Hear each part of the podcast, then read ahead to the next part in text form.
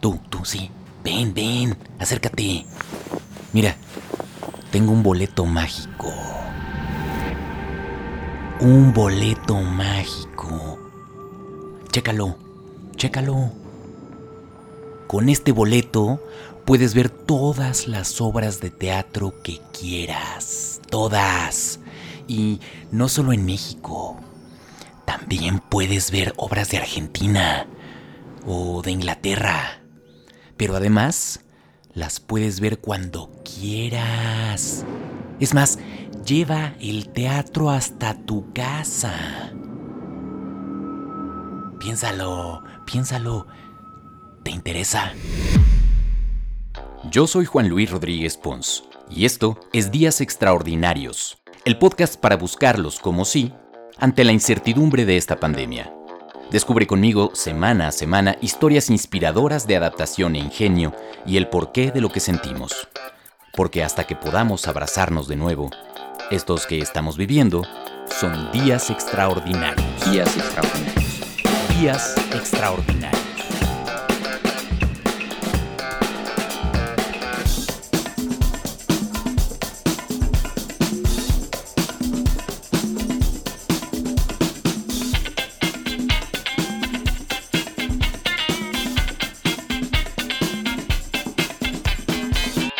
Bienvenidos a Días Extraordinarios, teatro de calidad en streaming a la comodidad de tu casa cuando quieras, a la hora que quieras. Suena bien, ¿no? Por eso me da mucho gusto tener en este episodio de Días Extraordinarios a Oscar Carnicero, CEO de Teatrix México. Bienvenido a Días Extraordinarios. ¿Cómo estás, Oscar? Muy bien, muchas gracias. ¿Tú, Juan Luis? Muy bien, muy bien. Contento además de, de, ver cómo les ha ido con Teatrix, que al final es un, para mucha gente sigue siendo una novedad porque eh, pues básicamente la gente lo puede entender o lo podemos entender como el Netflix del teatro, ¿es correcto? Sí, tal cual. Básicamente funciona exactamente igual. Es una plataforma de suscripción mensual. Eh, la navegación es muy sencilla, muy amigable del tipo, del tipo de la plataforma que mencionabas.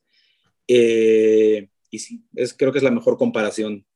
Una de las grandes ventajas que tiene esa plataforma es como lo amable que es, que la puedes ver en todos los dispositivos. ¿Dónde pueden ver eh, Teatrix? ¿Y qué tanto es ver la misma experiencia de una sala de teatro o es instalar solo una cámara y a veces es lo que los productores van guardando como recuerdo? ¿Qué tanto se hace a varias cámaras? En fin, ¿cómo, cómo, qué, qué tipo de experiencia podemos ver al interior de Teatrix?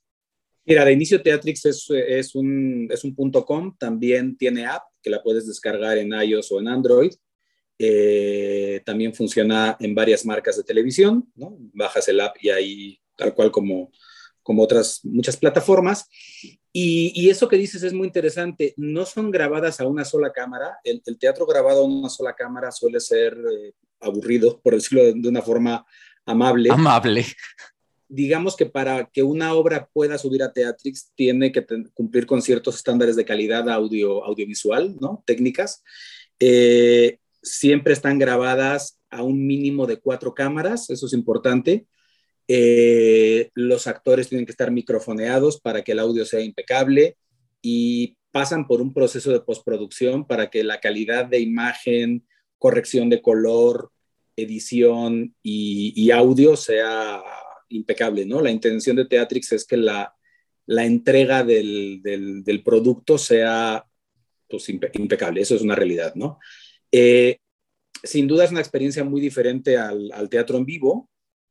Eh, para nada es ni una competencia ni intenta sustituir al teatro en vivo. Creo que son experiencias completamente diferentes, pero creo que también son experiencias complementarias porque en el teatro en vivo, dependiendo de en qué parte del teatro estás sentado, tu experiencia como público es mejor o peor. Eh, el punto de vista eh, varía porque es tu único punto de vista, hay tantos puntos de vista como gente está sentada en la sala. Y aquí, eh, en realidad, todo el mundo tiene el mismo punto de vista. Estás sentado en la sala de tu casa y toda la gente ve lo, exactamente lo mismo. Ves lo que el director quiso que vieras, ¿no?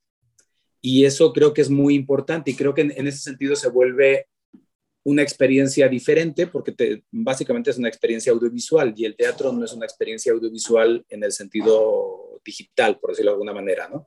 Entonces, en ese sentido, creo que que incluso se vuelve experiencia muy complementaria. Ha habido gente que ha visto obras de las que están en el catálogo que estaban anteriormente en, presencial y, y es muy interesante porque nos comentan que vieron cosas de la obra que no habían podido ver cuando la vieron en vivo.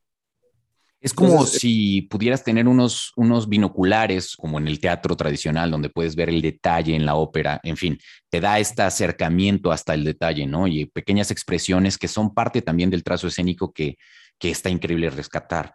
Y bueno, ¿cómo fue? ¿Cuándo se lanzó Teatrix? Mira, Teatrix en México se lanzó en noviembre del año pasado, eh, pero en realidad Teatrix es una plataforma argentina, lleva seis años en Argentina operando y nosotros compramos la, licencia para México el año pasado. Correcto. Entonces, la parte que hacen ustedes es básicamente la distribución y comercialización. Y me imagino que también tienen que ver con la ingesta de contenido mexicano hacia la plataforma, o sea, de ida y vuelta. Tal cual. De, hecho, eh, la plataforma argentina es eh, en contenido es muy diferente a la mexicana. Eh, la plataforma argentina tiene evidentemente mayor cantidad de contenidos argentinos, por supuesto.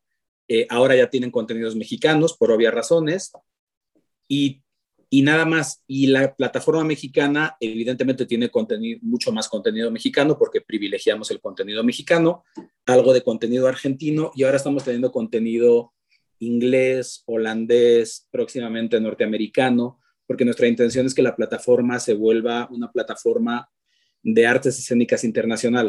Eh, de hecho, también hay una gran diferencia con Argentina. En Argentina solamente tienen teatro. Nosotros tenemos teatro, danza, ópera, música clásica. Eh, estamos produciendo unos programas, sí, programas le podemos decir, de un grupo muy interesante que se llama Las Mamás Presentan, que son eh, divertidísimos, eh, digo divertidísimos porque en realidad son tres hombres que hacen a estas mamás con unas características muy, muy particulares y estamos en eso. Por ejemplo, Argentina no produce, nosotros estamos produciendo. Entonces, tenemos como diferentes, diferentes cosas, objetivos, metas. Eh, y bueno, pues ahí, estamos. ¿Y esto fue una manera de salir adelante a la pandemia, encontrarle un como sí?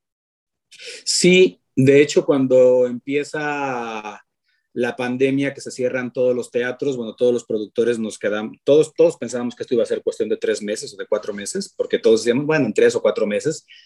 Evidentemente ya aprendimos la lección, creo. ¿En serio? O sea, ya aprendimos la lección y nos dimos cuenta, yo por ejemplo, la decisión, yo también soy fundador de la teatrería y, y la posibilidad de, no tener eh, en vivo, por decirlo de alguna manera, me llevó a plantearme que hay que tener los huevos en diferentes canastas. Y entonces en ese sentido fue, nosotros fuimos los primeros productores en hacer un streaming comercial.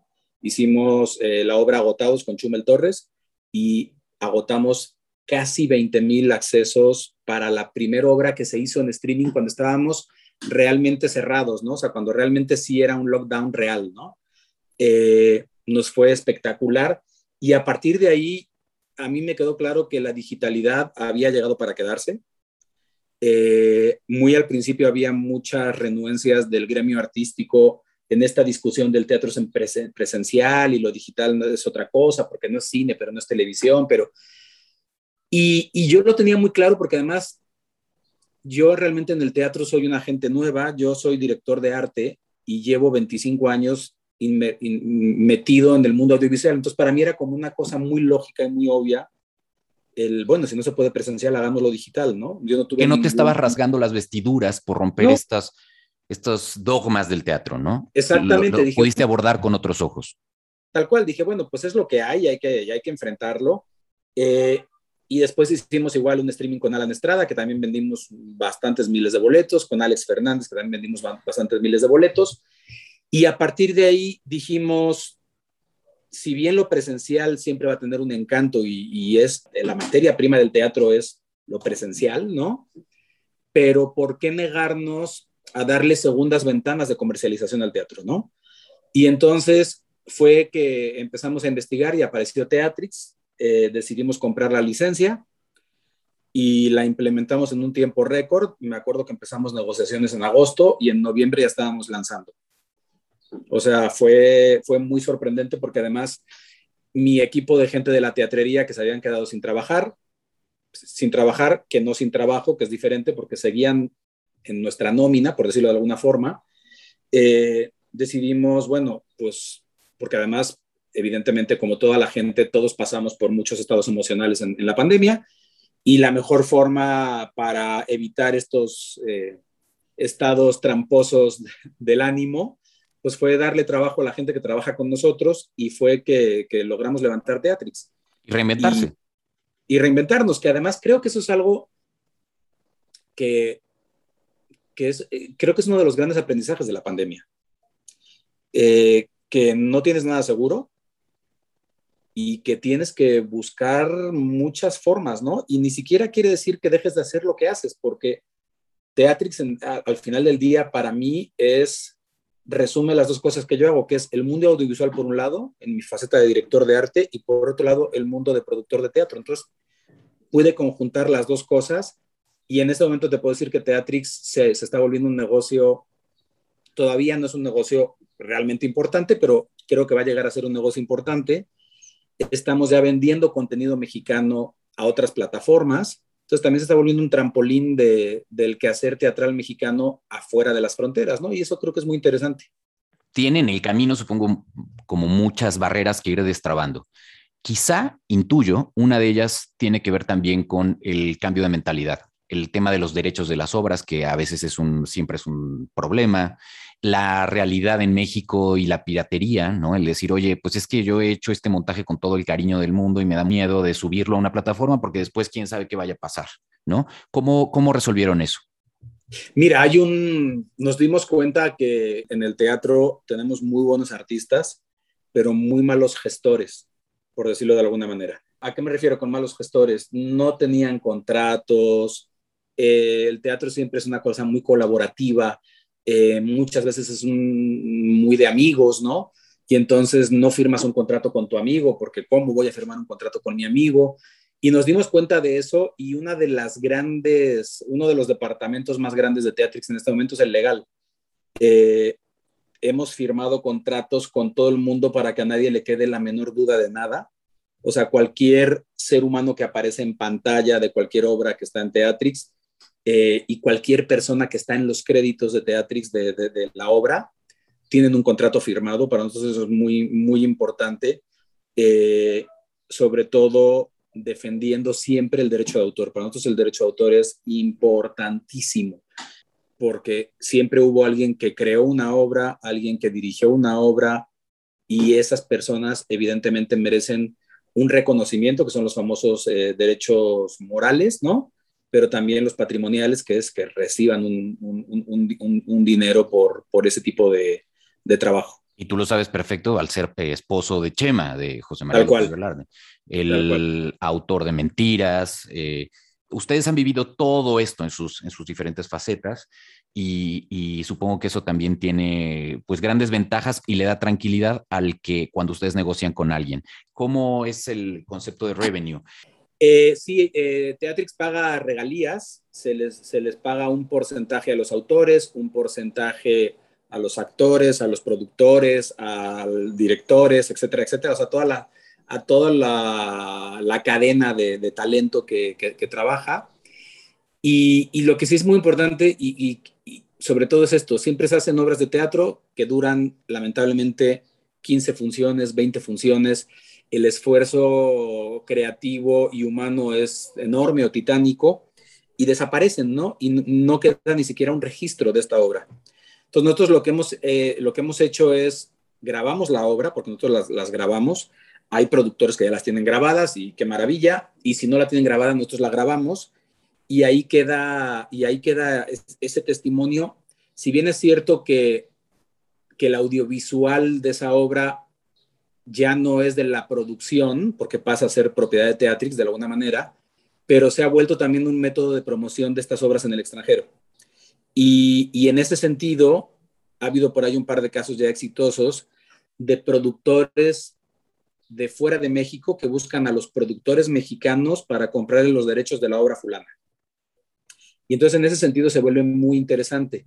Y ahora, por ejemplo, hace poco murió un colega muy, muy querido eh, y este colega tiene una obra en, en, Teatrix, una obra muy linda que se llama Juan y la muerte. Y, es muy, era un colega con el cual yo tenía mucho contacto y murió lamentablemente hace tres o cuatro días, pero lo que es muy interesante es que ya quedó el legado de él, eh, ahí está, para que lo siga viendo las generaciones futuras, cosa que antes no pasaba en el teatro. En el teatro siempre todos oíamos, no hombre, acuérdate de aquel montaje del año 75 del director tal, y era, pues no, yo no me acuerdo porque no lo vi, lo leí, pero pues una cosa es leer una crítica de alguien a verlo, ¿no? Y eso creo que es importantísimo. O conseguías grabaciones como muy underground de determinadas cosas. Para los que somos muy fans del teatro, era la manera de pronto de poder tener acceso a ello. Hablemos un poquito del catálogo, de la oferta que tienes hoy. ¿Cuáles son? Recomiéndanos dos, tres joyas que tú creas que deberían ser para alguien que le va a entrar por primera vez a Teatrix, que son imperdibles. Pues mira, para mí hay una obra que me encanta que se llama El Hilador, que, que es una belleza, es el texto es muy bonito, la producción audiovisual es muy bonita, la escenografía es muy linda, o sea, como que es todo un paquete muy lindo. El hilador es la historia de amor de, dos personajes, de un hombre y una mujer, en donde él trabaja con la muerte y ella trabaja en una funeraria. Y, pero está todo contada visualmente, tiene como guiños a, películas como Amelie, como Delicatessen, entonces se vuelve visualmente muy, muy linda. Ellos dos son entrañables, los dos actores, que son Evan Regueira y Ana González Bello. Eh, y la verdad es que es, eh, yo podría decir que es una obra muy millennial, eh, pero que creo que tiene un encanto para todo tipo de público maravillosa. La verdad es que es, es pues eso, ¿Y de qué este, año y cuándo se, montó en México? ¿O es, es, Se montó en México, fíjate que es una obra muy interesante, es una, de una dramaturga joven mexicana que se llama Paula Celaya, que, que está haciendo cosas muy interesantes. Y esto fue una comisión que le dieron en Canadá, una beca, si mal no recuerdo. Desarrollaron esto, hicieron unas presentaciones en Canadá, en no sé si en Quebec o en Ontario. Eh, y luego ya montaron la producción aquí en México, estrenó en el Teatro Lénico, después estuvo en el Centro Cultural 2, en los antiguos Telmex, y, y yo me, acordé, me acordaba mucho de ella porque me, me, gustó mucho y cuando surge lo de Teatrix, hablo con, con Jimena, que es la productora, le digo, oye, me encantaría grabar esta obra, y el caso es que la remontaron, nos prestaron el Teatro de la Ciudad aquí de, de, la Ciudad de México, se remontó y se grabó. O sea, se hizo el montaje nuevamente para grabarla. ¡Wow! Eso está increíble. ¿Cuándo hicieron eso? Lo, eso lo hicimos en plena pandemia. O sea, en plena, bueno, en pandemia, vaya, pero lo hicimos en agosto del año pasado. Mira, súper, previo al lanzamiento. Buenísimo. Entonces, esa es una primera. La segunda. La segunda se llama A ocho columnas, que también se grabó en el Teatro de la Ciudad, en, igual en, en esas mismas fechas, y era una obra que había tenido un circuito muy interesante, había estado en el Helénico, había estado en el Centro Cultural del Bosque, eh, había ganado bastantes premios de la crítica y era una obra muy, muy interesante. Es una obra que se escribió hace, pues, en los años 40 o 50 pero lo que es muy interesante es que es una crítica del sistema político mexicano y de la prensa, de aquella prensa corrupta que entonces, ya sabemos, ¿no? Que los políticos esto, los maiceaban y, y escribían. Entonces es muy interesante y lo que es muy bonito de la, de la puesta en escena es que está ambientada en los años 40. Eh, el elenco es espectacular, es Sofía Alexander Katz, Pedro de Tavira, eh, o sea, son todos primeros actores de teatro y, esa obra la grabamos en blanco y negro y en color.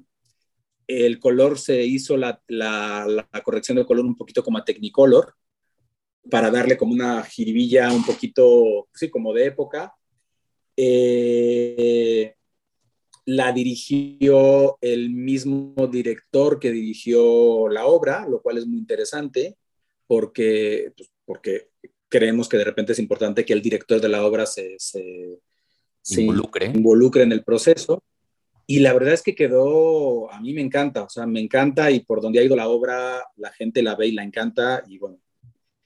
Y ahora vamos a estrenar en breve La tía Mariela, que la tía Mariela la escribió, yo creo que una de mis dramaturgas favoritas de México, que es Yucateca, con Chileón, que es una maravilla porque es una obra costumbrista, eh, habla, sucede en, Yucatán y el elenco es espectacular, es Conchi León evidentemente y Michelle Rodríguez. Bueno, que además este, ambas tienen gran experiencia, son geniales. Entonces es una comedia, la tía Mariela.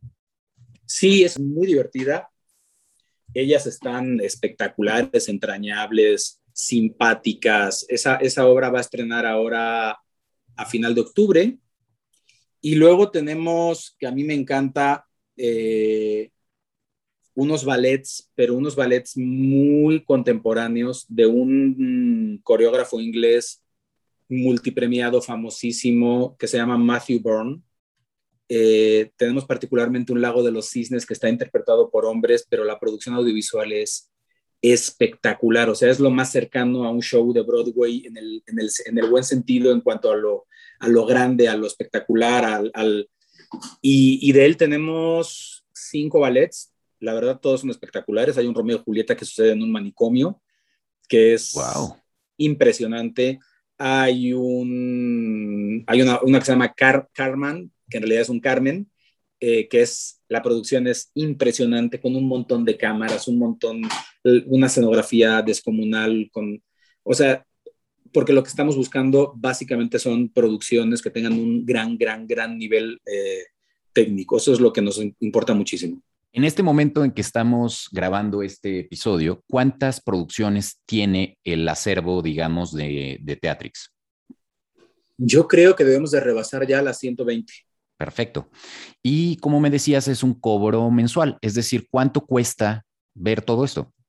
159 pesos al mes. Correcto. ¿Y eso te permite un dispositivo o los dispositivos de la casa? ¿Cómo funciona? Porque a veces... Los, disp los dispositivos de tu casa. Perfecto. Eh, ¿Tú puedes cancelar cuando tú quieras o es un pago anual o cómo está? Puedes pagar al mes, te puedes cancelar en el momento que quieras. Eh, también hay planes semestrales y anuales eh, con descuentos sensibles, ¿no? Tiene que, si mal no recuerdo, el, el, semestral es un 10% y el anual es un 20% más o menos. Eh, y la ventaja es que puedes ver la obra de teatro cuantas veces quieras, con la comodidad de que puedes ir a tu casa, a tu cocina prepararte unas palomitas, ¿no? claro. Y el idioma, por ejemplo, ¿cómo funciona? ¿Tiene subtítulos en los cuando, cuando, cuando estás hablando de ópera, por ejemplo? Sí, todo lo que, lo que, o sea, lo que es en español, evidentemente, no tiene subtítulos, lo que es en cualquier otro idioma tiene subtítulos. Buenísimo. Me hablaste un poco el tema de los aprendizajes. ¿Cuál fue la principal dificultad a la que se enfrentaron para que esto fuera hoy una realidad y cómo la resolviste?